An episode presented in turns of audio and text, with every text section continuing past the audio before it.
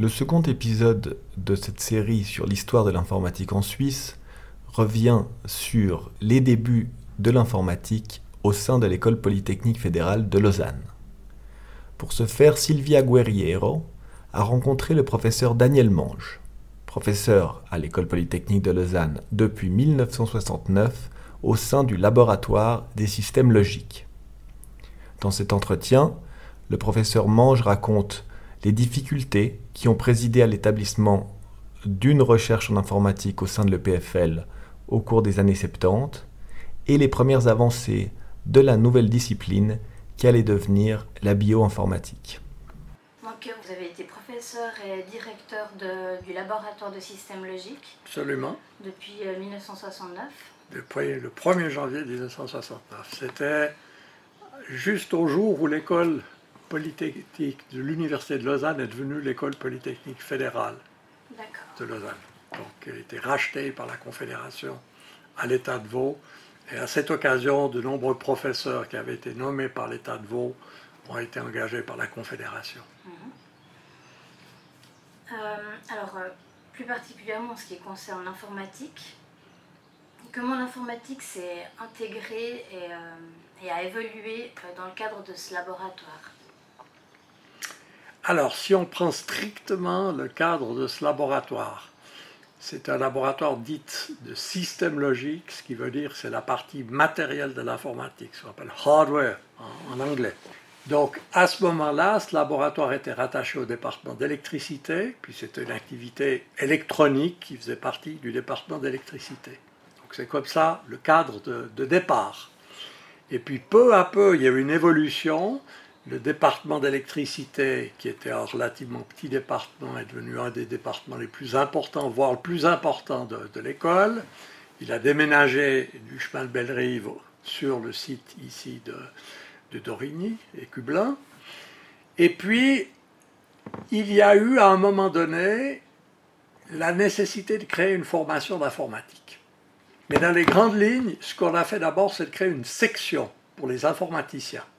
Une section, ça veut dire qu'on ne crée pas un département qui sont, si vous voulez, des bâtiments physiques avec à l'intérieur les équipes de recherche, les professeurs, les assistants, etc. Une section, c'est seulement une filière de formation qu'on peut créer indépendamment des départements. Alors, ce qui s'est passé, c'est qu'en fait, pour créer ce département qui a été créé ex nihilo, à partir de rien, on a pris grosso modo une pincée de mathématiciens qui faisaient du software, qui est l'aspect logiciel, une pincée d'électriciens qui faisaient du hardware, dont j'étais. Je crois que ça faisait, il y en avait 3 plus 3, on était 6.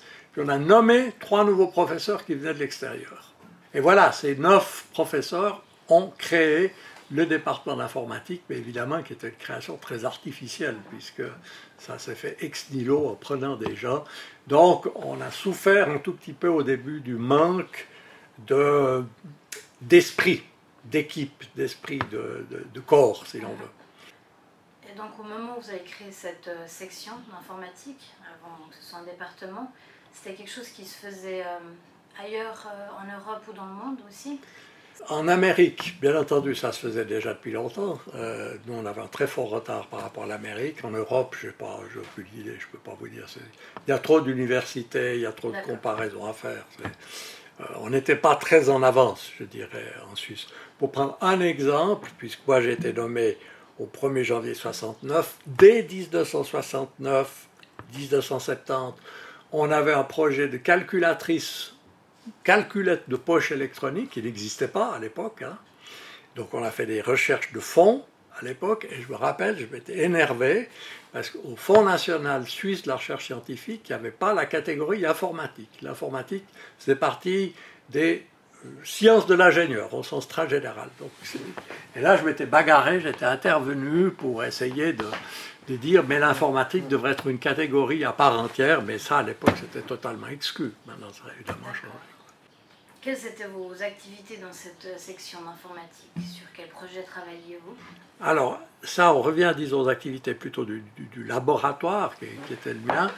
Il y a eu trois, trois grandes époques, si on veut. Quand j'ai pris mes fonctions, il fallait surtout rattraper le retard. Alors rattraper le retard, c'était difficile parce qu'on nous demande de faire de la recherche, on, doit faire du neuf. Mais euh, comme il fallait rattraper le retard, c'était assez difficile. Donc moi, j'ai pris une toute petite niche qui était, si l'on veut, euh, l'automatisation de la simplification des fonctions logiques. Donc ça, c'était une première étape de rattrapage en se disant, ben, comme on doit rattraper, on ne peut pas faire des choses absolument faramineuses, on va faire une petite niche. Cette niche, c'était la simplification des, des, fonctions logiques. Et puis en même temps, pour des activités, disons, peut-être plus orientées vers, vers le développement industriel, on est parti de cette idée de la, la calculette, donc comme j'ai dit, qui n'existait pas à l'époque où j'ai pris mes fonctions, mais je sentais que c'était quelque chose qui potentiellement allait venir. Donc on imaginait cette petite chose qui devait pouvoir faire au moins les quatre opérations de base. Et puis le raisonnement était simple. Comme moi j'avais déjà travaillé dans le cadre de l'électronique avec Neuchâtel qui avait un centre électronique horloger, ça s'appelait CEH à l'époque, centre électronique horloger. Maintenant, c'est devenu le XEM, le centre suisse d'électronique et de microtechnique, un grand centre qui est rattaché à l'EPFL, mais qui est toujours à Neuchâtel. Euh, on travaille avec ce CEH pour faire des composants électroniques qui consommaient très peu de puissance pour les mettre dans les montres électroniques. Parce que montres électroniques, elles devaient pouvoir durer longtemps avec la même pile. Alors je me suis dit, combien cette compétence de circuit intégré qui consomme peu de puissance, ben, c'est parfait pour une calculette, parce qu'une calculette, on veut aussi qu'elle fonctionne avec des piles le plus longtemps possible. Donc c'est la même contrainte. Donc on va travailler avec les horlogers pour faire les circuits intégrés de la, la fameuse calculette. Et puis là, pour ça, c'était le grand projet qui devait se faire avec les horlogers. Et on avait à l'époque la technique nous montrait qu'il fallait en fait six circuits intégrés, six puces pour mettre. Euh, voilà, alors on a décidé de faire euh, trois, de faire deux étapes, une première étape avec les trois premiers, une seconde étape avec les trois suivants. Ils nous ont livré les trois premiers, on a commencé les tests et est arrivée la calculette du Japon. Voilà, alors évidemment, immense déception, puisqu'on était battu. C'était déjà un produit commercial, donc il n'y avait plus rien à faire avec la force des, de frappe des Japonais. Mais d'autre part, ça démontrait qu'on avait raison. Nous, on essayait de dire aux gens, mais voyez, il faut, faut, aller vite parce qu'on sent que ça va arriver, que c'est sur le marché. Donc ça nous a donné raison. Mhm. Voilà. Est-ce que vous étiez entendu pour ça ou pas encore, pas encore. C'était, c'était très très nouveau. La, la, notion de circuit intégré, de puce électronique, tout ça, c'était très nouveau. Comme je vous dis, le Fonds national n'y croyait pas. Mhm. Euh, quand on avait demandé de l'argent pour ce projet-là, ce n'était pas le Fonds national de la recherche scientifique, c'était le Fonds de la recherche appliquée.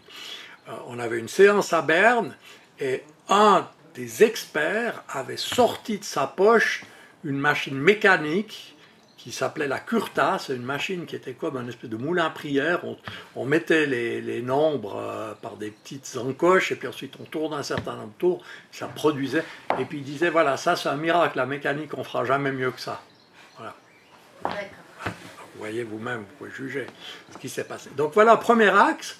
Et puis ensuite, alors on abandonnait ça, mais comme on avait ces bonnes euh, collaborations avec le CH, donc on a continué dans le domaine de la montre électronique.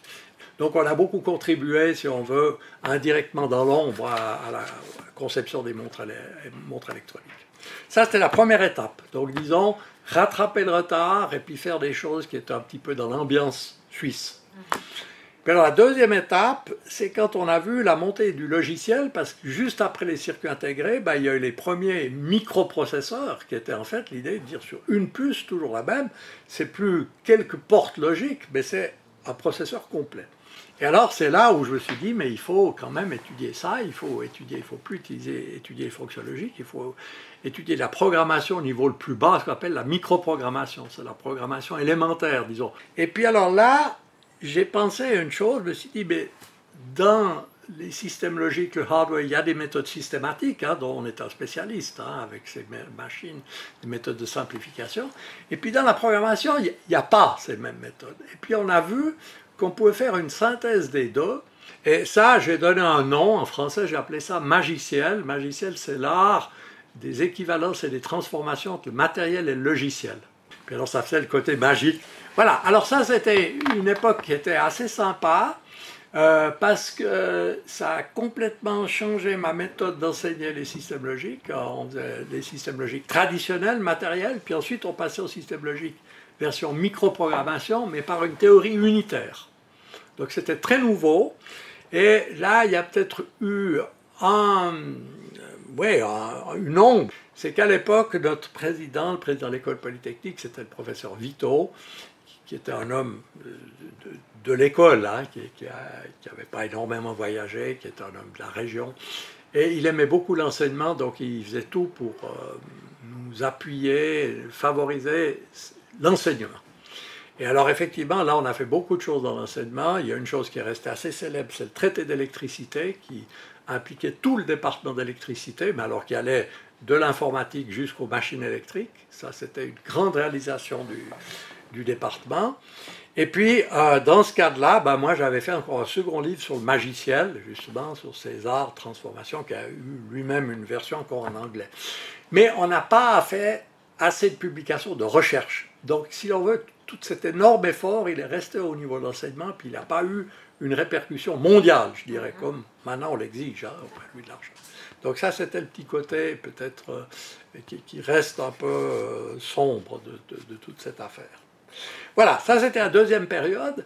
Et puis alors la troisième période, c'était celle qui a fait suite à la création de ce département euh, d'informatique où là, il y a eu un moment donné, je, le décris là parce que c'est une période sombre pour moi, il y a une évaluation qui était assez mauvaise pour ce département. Parce que ce département, comme j'ai dit, il a été créé artificiellement par des gens du lieu, il n'y avait pas des sommités, euh, on avait fait beaucoup dans l'enseignement, mais pas assez sur la recherche. Et puis l'évaluation a été assez négative. Et c'était un coup très dur pour notre labo. Et nous, on a fait une séance de crise, enfin plusieurs séances de crise. Et on a dit, eh ben, ça, c'est une leçon. On va, on va complètement réformer.